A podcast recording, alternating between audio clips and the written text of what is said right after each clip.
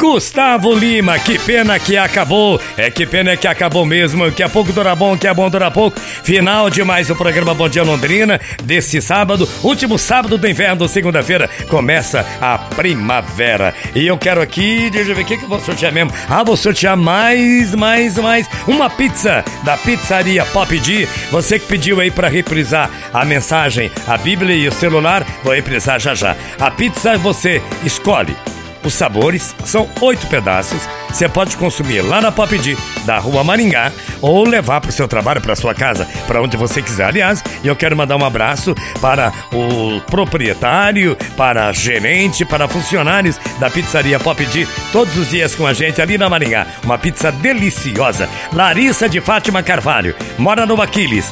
Telefone fixo 3377-02 e mais uma dezena é a ganhadora, a ganhadora da pizza da Pop D e do Bom Dia Londrina. Belê, belê. Gente, obrigado pela companhia ao departamento de marketing, ao pessoal da produção de comerciais, produção de músicas, as telefonistas, a Paula, a Marcela, a Cecília e também a Jéssica, atendendo você no 33565500. Lucas Antônio modulando o som do nosso programa e aí do outro lado da caixa você, sempre você pessoa mais importante. Fiquem com Deus que eu vou com ele, que o grande arquiteto proteja você e sua família.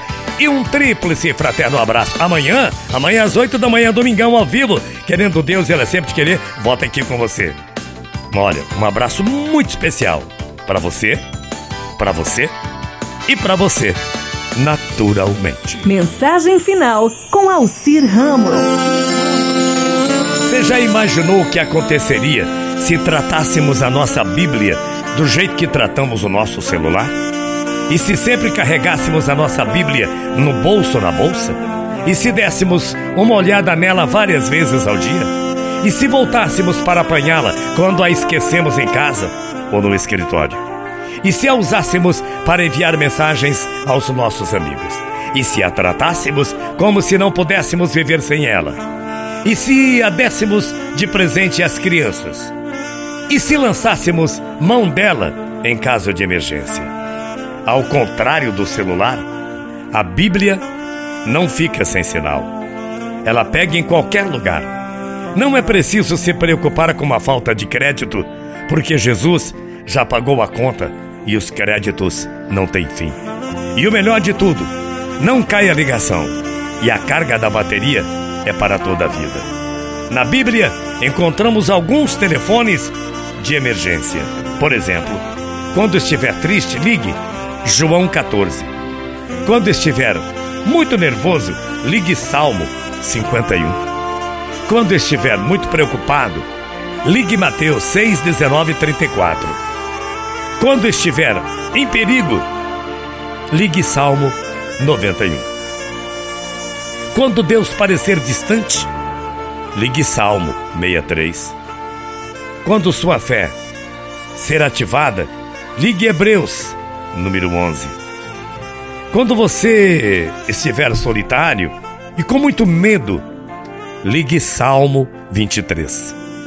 Quando quiser saber o segredo da felicidade, ligue 3, 12, 17. Quando você sentir-se uma pessoa triste, uma pessoa sozinha, ligue Romanos 8, 31, 39. Quando você quiser paz e descanso, ligue Mateus 11, 25, 30. Quando o mundo parecer maior do que Deus, ligue Salmo 90.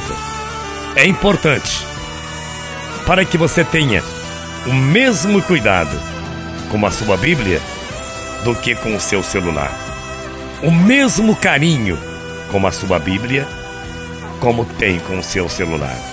Seria muito importante a mesma importância que você dá para a sua Bíblia, você desce para o seu celular.